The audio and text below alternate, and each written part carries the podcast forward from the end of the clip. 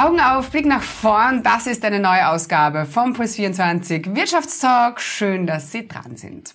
Heute darf ich eine sehr gewinnende Persönlichkeit begrüßen, wie ich finde. Ein echter Entrepreneur und Weitblicker. Gleich im Gespräch, meine Damen und Herren, Erich Fenninger. Bundesgeschäftsführer der Volkshilfe Österreich. Mit ihm spreche ich über die zum Teil große Armut im Land und über Gott und die Welt. Jetzt. So, da und damit begrüße ich sehr, sehr herzlich Impuls 24 Wirtschaftstalk Erich Fenninger. Ich freue mich wirklich sehr, sehr, dass Sie Zeit gefunden haben. Hallo. Hallo, danke für die Einladung. Herr Fenninger, Sie sind ja jetzt nicht nur unter Anführungszeichen natürlich Direktor der Volkshilfe seit äh, zwei Jahrzehnten. Sie sind seit jeher ein ganz, ganz vehementer Kämpfer gegen soziale Ungerechtigkeit. Ich bewundere das wirklich sehr. Ähm, woher nehmen Sie die Kraft? Was ist Ihr Antrieb? Äh, das ist ja schon eine, eine entscheidende Frage zum Einstieg. Also vielleicht ähm, beantworte die Frage so, dass ich äh, eigentlich äh, dann, dass ich nicht zuschauen kann, äh, wenn Menschen leiden unter Bedingungen, unter struktureller Benachteiligung. Das war sehr früh in meinem Leben. Ich bin mit 15 Jahren äh, aktiv geworden, damals bei Amnesty International, aus dem Grund, weil ich mich sehr früh interessiert habe für gesellschaftliche Problemlagen, menschliche Problemlagen und gesehen habe, äh, dass äh, in anderen Kontinenten viel Leid Menschen erfahren. Denken wir an Südafrika, Apartheid-Regime, in Lateinamerika, auch die Sorge um eine Bedrohungslage durch einen nuklearen äh, äh, Anschlag sozusagen damals, ne, also wie die Hochrüstungen waren. Und das alles hat mich empört und ich dachte, es ist wichtig zu handeln. Ja. Es steht mir frei, etwas dagegen zu tun. Äh, und äh, deshalb bin ich mit 15 Jahren schon aktiv geworden äh, in Menschenrechtsfragen und dann natürlich auch sehr stark in den Sozialthemen. Das ist meine Leidenschaft, weil ich nicht in einer Welt leben will, die ganz gezielt Menschengruppen ausschließt, sie benachteiligt, ihnen keine Chancen gibt. Und ja, das ist meine Mission und, und in der fühle ich mich wohl. Also Sie stehen ja bei allen Protesten und Demonstrationen, wenn es um was Wichtiges geht, einfach ganz vorne in der ersten Reihe bei jedem Wind und Wetter. Ähm, 2019 zum Beispiel haben Sie gegen die Novelle der, der Mindestsicherung äh, protestiert, indem Sie in jeder Hauptstadt Österreichs im Zelt geschlafen haben. Ähm, Sie scheuen also auch nicht die Ungemütlichkeit. Haben Sie das Gefühl, dass die äh, jungen Menschen es klingt immer so blöd, aber ja, die Jungen von heute auch so hundertprozentig für was äh, einstehen. Jetzt mal abseits von Fridays for Future, weil das so einen Coolness-Faktor hat. Ähm, haben Sie das Gefühl, ähm, sind Sie stolz auf unsere Jungen? Ja, eigentlich sehr. Ähm, ich glaube, dass es ähm, oftmals ist, dass die ältere Generation manchmal dazu tendiert, ähm, äh, die eigene Jugend und das eigentliche, eigene jugendliche Engagement vielleicht zu erhöhen und äh, zu übersehen, wie die gegenwärtige Jugend engagiert ist. Äh, wir können aber auch auf Befunde zurückgreifen, dass die gegenwärtige Jugend eine ist, die sehr stark reflektiert, in welcher Welt sie gegenwärtig leben. Und es gibt sehr viel Engagement, denke ich mal, der Jugend im ökologischen Bereich, den Sie schon angesprochen haben, aber auch im Sozialbereich. Wir erleben, dass ähm, junge Menschen mittun wollen, Volontiering machen wollen, auch in Sozialthemen äh, oder in Menschenrechtsfragen. Also von dem her würde ich meinen, dass die gegenwärtige Jugend, äh, würde sie alleine das Sagen haben, äh, die Welt besser ausschauen würde, als sie ausschaut. Ja, dann gilt es jetzt äh, auch den Kindern diesen äh, Weg zu mhm. ebnen. Ähm, ja, in Österreich ist leider Gottes jedes fünfte Kind tatsächlich von Armut betroffen. Das sind rund 350.000 Kinder, die aktuell in Armut leben müssen. Das ist unglaublich. Österreich ist das drittreichste Land der EU. Warum gibt es diese Zahlen bei uns? Ja, äh, erst einmal so, was ich sagen, es ist äh, erschreckend. Wir gehören zu den reichsten Ländern dieses Planetens und trotzdem ist jedes fünfte Kind von Armut betroffen. In den letzten zwei Jahren hat die äh, Prozentanzahl sogar zugenommen. Damals waren es 19 Prozent, jetzt sind es 21 Prozent unserer Kinder und Jugendliche. Warum ist es so? Äh, kurz vielleicht gesagt, äh, es wächst auf der einen Seite der Reichtum von Menschen, äh, von Familien, von Clans und gleichzeitig wächst äh, auch quantitativ betrachtet ähm, die Armut oder auch äh, prekäre Lebensverhältnisse nebenzu. Sie sind oftmals für uns nicht so gut einsehbar und wahrnehmbar, weil die Menschen, die über geringes Einkommen verfügen, letztlich nicht dieselben Plätze aufsuchen, die die anderen Menschen aufsuchen. Wir erleben, dass die Familien und insbesondere die Eltern äh, wenn sie im Mangel leben, im finanziellen Mangel leben, sich isolieren, ja, weil sie sich ähm, einerseits ähm, vielleicht genieren, aber vor allem, weil sie gar nicht die Möglichkeiten haben, die finanziellen, in die öffentlichen Räume zu gehen. Denken wir, wenn man ein Kaffeehaus besucht, ist das mit Geld natürlich verbunden. Wenn man was konsumiert, ist das mit Geld verbunden und das fehlt ihnen. Und äh, sie isolieren sich deshalb, damit sie möglichst viel Geld haben, um die Kinder äh, noch äh, ausreichend äh, finanzieren zu können. Ja, in Österreich wird ja Armut noch stark vererbt. Ne? Wer arm ist, der, der bleibt arm. Warum kommt man da nicht mehr raus aus der Spirale? Das ist eine Frage, die mich wirklich, ähm, kann man sagen, wahrscheinlich zwei Jahrzehnte ähm, sehr gefesselt haben und wo ich darüber viel nachgedacht habe. Ich glaube, jetzt eine Antwort wirklich gefunden zu haben. Ähm, einerseits gibt es natürlich äh, Forschung in Europa, also ich kenne glaube ich, so ziemlich alle Forschungsergebnisse, was Kinderarmut und Jugendarmut betrifft. Aber wir haben ja auch eine eigene Forschung ähm, ähm, laufen. Und ich versuche das äh, vielleicht ganz kurz zu sagen, dass ähm, für mich in dem Forschungsprozess so erhellend ist, ähm, einmal grundsätzlich das, was wir wissen. Die Kinder wohnen in überbelegten Wohnungen, die Kinder leben in untertemperierten, jetzt wenn es wieder kühler wird und kalt wird, Wohnungen. Ich habe noch keine einzige besucht, äh, wo Armutsbetroffenheit zugegen ist, die ausreichend erwärmt ist. Äh, die sind spartanisch, wenn man sich jetzt das versucht, bildlich vor Augen zu rufen, spartanisch eingerichtet. Ähm, meistens schlaft die Mutter oder der Vater halt im Wohnzimmer, die Kinder zusammen vielleicht in einem Zimmer, manchmal fällt sogar am Bett oder an einem guten Bett. Ähm, es ist äh, so, dass am Ende des Monats zu wenig zu essen ist. Also die Forschung von uns ist erschütternd, dass alle Kinder und Jugendliche, die beforscht worden sind, eigentlich am Ende des Monats von der Toastbrotzeit sprechen. Also es ist zu wenig da und man ernährt sich vom Toast. Ähm, und sie sind voller Sorge. Und ich versuche das jetzt, also wenn man sich vorstellt, das ist der Mangel, okay. Ja, ähm, der ist sogar so einschneidend, dass zu wenig Essen da ist am Ende des Monats. Aber äh, wenn man sich hineindenkt, dann ist äh, der Unterschied zur anderen Welt, wo jetzt nicht die Armut ist, dass diese Armut als Natur betrachtet wird von den Kindern.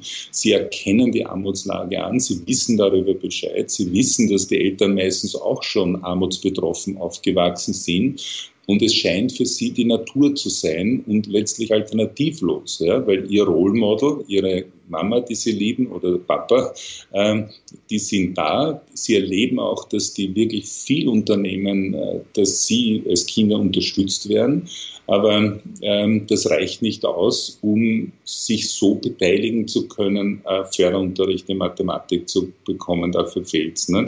Oder in einen Sportverein zu gehen, um Fußball zu lernen oder tanzen oder Musikinstrumente. Das ist, sind in vielen Lebensbereichen ausgeschlossen. Sie haben eine schlechtere gesundheitliche äh, Disposition, verletzen sich siebenmal so häufig, sind siebenmal so häufig krank. Und das ist sozusagen ihr natürlicher Lebensraum, der alternativlos ist. Und sie wünschen sich eigentlich nur Sorgenfreiheit. Ja? Also wenn man sie fragt, was wünscht sie euch, dann sagen sie Sorgenfreiheit. Und wenn sie dann definieren müssen, was Sorgenfreiheit bedeutet, dann sagen sie, dass die Wohnung gesichert ist, dass wir keine Sorge haben müssen, dass wir die einmal verlieren oder dass sie besser ausgestattet wird, als sie ausgestattet ist. Ähm, und äh, sie wünschen sich sozusagen, ähm, dass sie teilhaben können äh, und bilden letztlich nur primäre Bedürfnisse aus, aber sie sie, und, und wenn die Sorgenfreiheit sich einstellt, dann sind sie glücklich. Also was ich so raushöre, ist, dass diese Kinder tatsächlich ständig unter existenziellem Stress ja. leiden. Das, das muss ja Wahnsinn sein. Welche Auswirkungen hat das? Was, was beobachtet ihr da? Also das stimmt. Also ich würde vielleicht sagen, nicht jede Sekunde, nicht jede Minute, nicht jeden Tag. Ja, klar, ja. In der Permanenz sind sie enorm in einer Unsicherheit. Wirklich, sie fühlen sich prekarisiert. Also sie verwenden den Begriff nicht dazu. Und das löst natürlich auch ähm, äh, aus, dass sie sich nicht so wohl fühlen, dass sie allesamt äh, Probleme im Gesundheitlichen äußern. Also die meisten sagen Kopfschmerzen, Bronchitis, Übelkeit, Bauchschmerzen, ähm, wo aber keine Ursachen diagnostizierbar sind.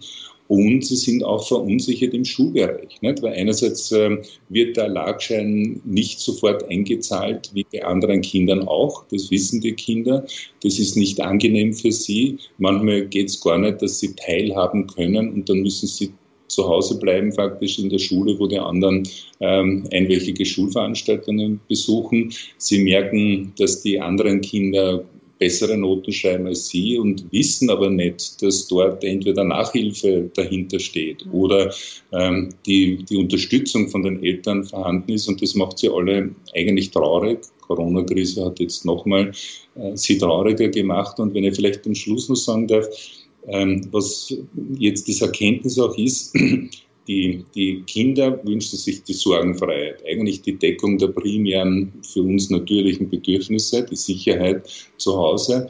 Und der Unterschied zu den anderen Kindern ist, dass die anderen Kinder eigentlich auf dem Fundament äh, als natürlich äh, aufwachsen, nämlich dass man keine finanziellen Sorgen hat, vielleicht nicht alles leistbar ist. Das ist ja nicht der Punkt. Aber also ich habe keine Sorge, was das äh, Primäre betrifft. Und sie beginnen Interessen letztlich äh, geleitet zu agieren. Sie stellen sich vor, was möchte werden, äh, welche Interessen, welche Bedürfnisse, gehen Fußball spielen oder andere Sportart oder Musik oder stellen sie vor, wo sie sich in Zukunft vielleicht auch beruflich sehen oder was sie studieren wollen. Und das ist die Riesendifferenz. Dort kommen, also dort, wo die anderen Kinder, die nicht arm sind, beginnen, ja, ist äh, sozusagen für das armutsbetroffene Kind eigentlich die, die Ende der Fahnenstange. Und das produziert, glaube ich, wirklich die, die Armut von morgen, die Arbeitslosigkeit von morgen, weil sie sich gar nicht zutrauen, ja, ähm, sich hier herauszuentwickeln, weil die Bedingungen des zu wenig vorhandener Geld nicht die Voraussetzung liefert, dass sie anschlussfähig bleiben. Das muss aufhören, äh, das, das muss sich ändern. Also wenn da nichts passiert, dann, dann ist eigentlich schon, schon alles verloren.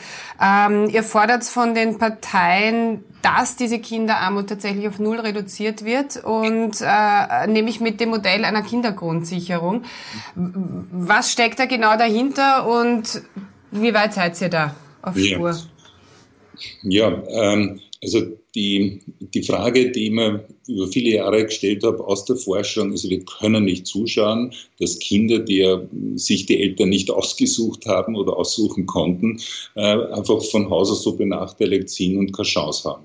Und äh, dann war die Frage, wie kann man das berechnen etc., aber um es kurz zu machen, also es gibt diese materielle, soziale Bildungskomponente, Dimension, die gesundheitliche, ich habe Kosten berechnet, äh, abgeleitet, weil es da wenig Forschung gibt, sozusagen was kostet äh, das Wohnen, das Essen, was kostet die Bekleidung äh, etc. Und habe einen Wert errechnet und aus den heraus äh, schlagen wir eine Kindergrundsicherung vor.